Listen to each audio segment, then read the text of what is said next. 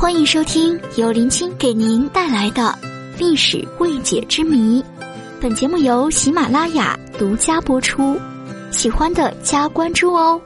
西汉初年，风起云涌，天下英雄齐聚长安，上演了一出波澜壮阔的恢宏史诗。无论是斩白蛇起义的神话，还是白马盟约的无奈，也不管是白登之围时的夫妻同心，还是商山四号背后的同床异梦。都化为《汉初风云》中一抹别样的风华。上世纪，方舒主演的电视剧《吕后传奇》里，曾讲述了吕后与沈义琦之间的爱情。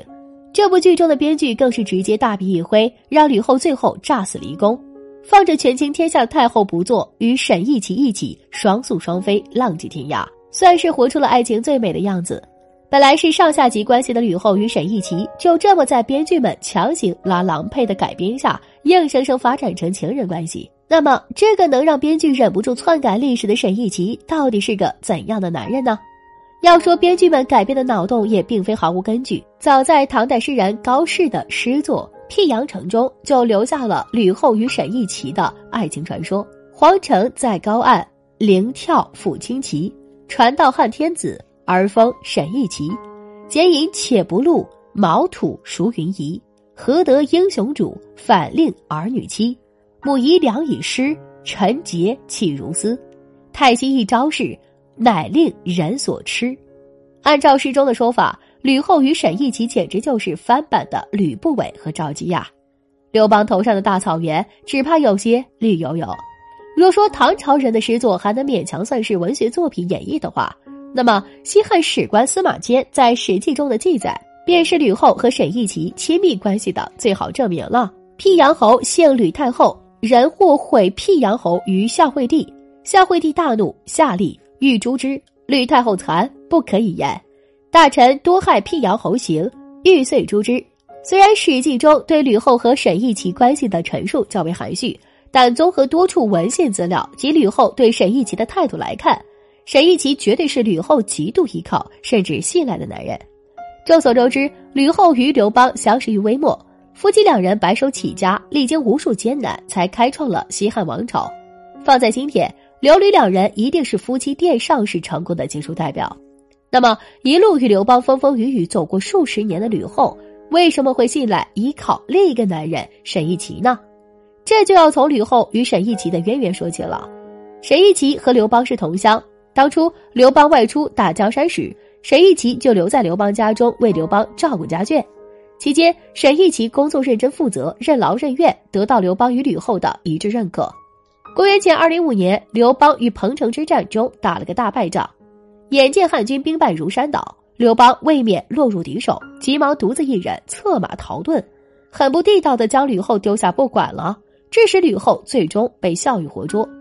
这时候，私人保姆沈义琦又化身为暖男保镖，陪着吕后一起去项羽军中，共同度过人生的至暗时刻。吕后在项羽军中做了两年多的人质，沈义琦便寸步不离的陪了吕后两年多。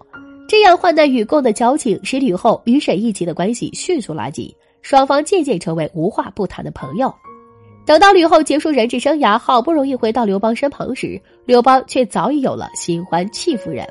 这之后，吕后常常独守空房，彻夜无眠到天明，而戚夫人宫中却夜夜笙歌，一支支长袖折腰舞伴着大风歌，宣示着“只见新人笑，不见旧人哭”的后宫波澜。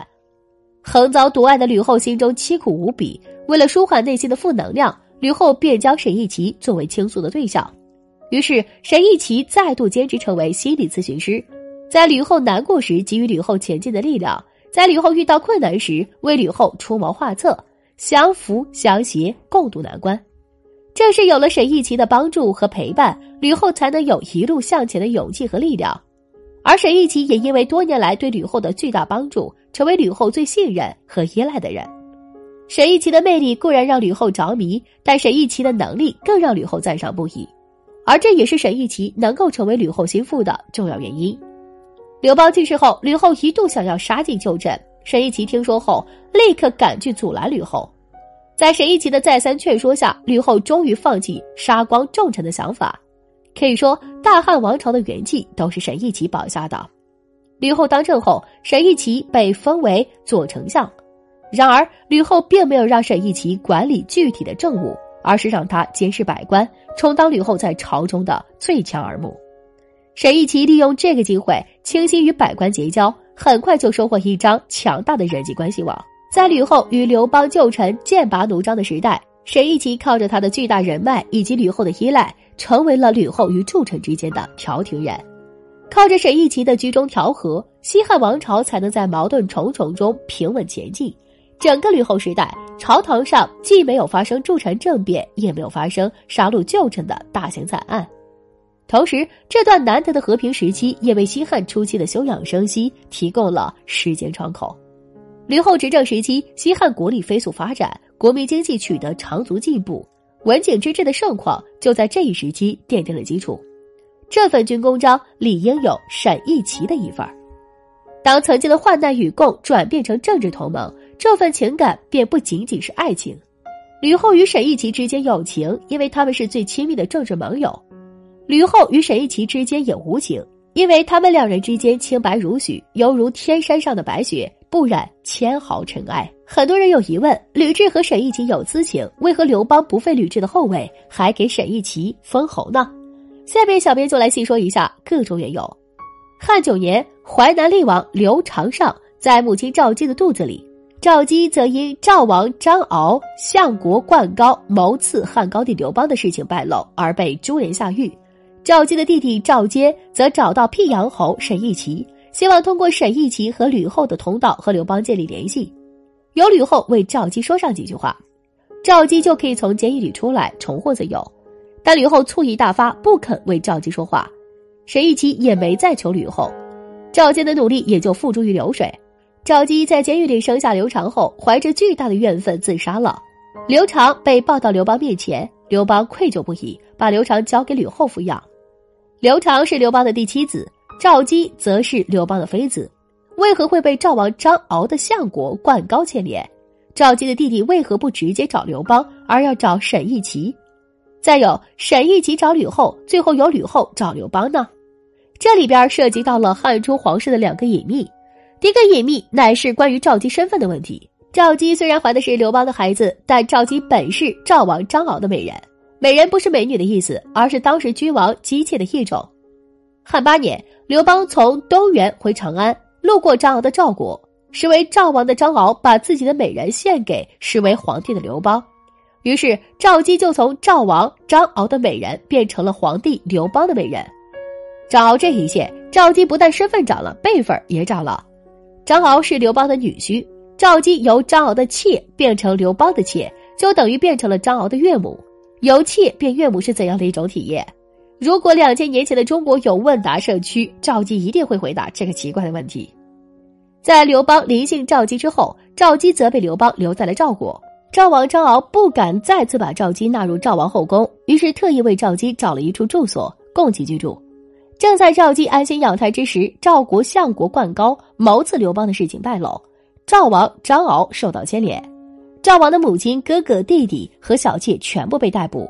赵姬因为曾是张敖的小妾，所以也被逮捕了。赵王的家眷应该只有赵王的王后和王后的亲生儿子没有被逮捕。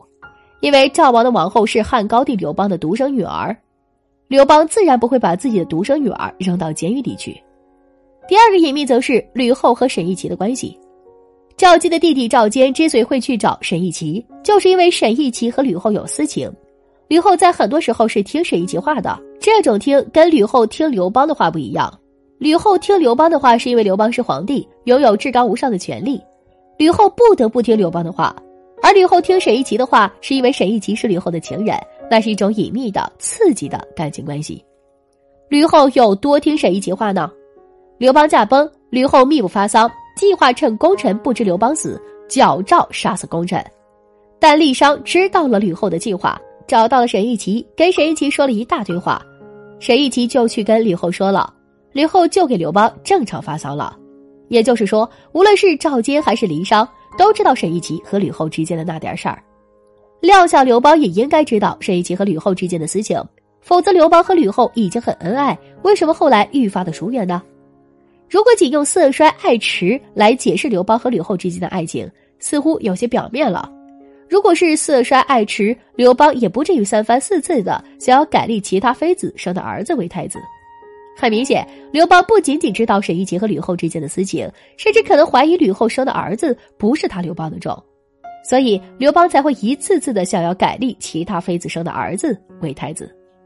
既然刘邦知道了这么多，为什么没有废掉吕雉的后位？为什么还封沈一琪为辟阳侯呢？我想这应该跟性格有关。刘邦是典型的务实主义者，对于他刘邦来说，吕后和沈一琪之间的私情固然使他没面子，但如果以此来废掉吕后的后位，会使这档子丑事闹得满天下都知道，他就更没面子了。如何才能既保住面子又报仇呢？那就是改一太子，把继承人选为他刘邦能够百分之百确定为他刘邦种的儿子。只要这个儿子成功上位，吕后的权势必将受到限制。他刘邦也就不担心吕后变成秦始皇的母亲，沈一急变成嫪毐了。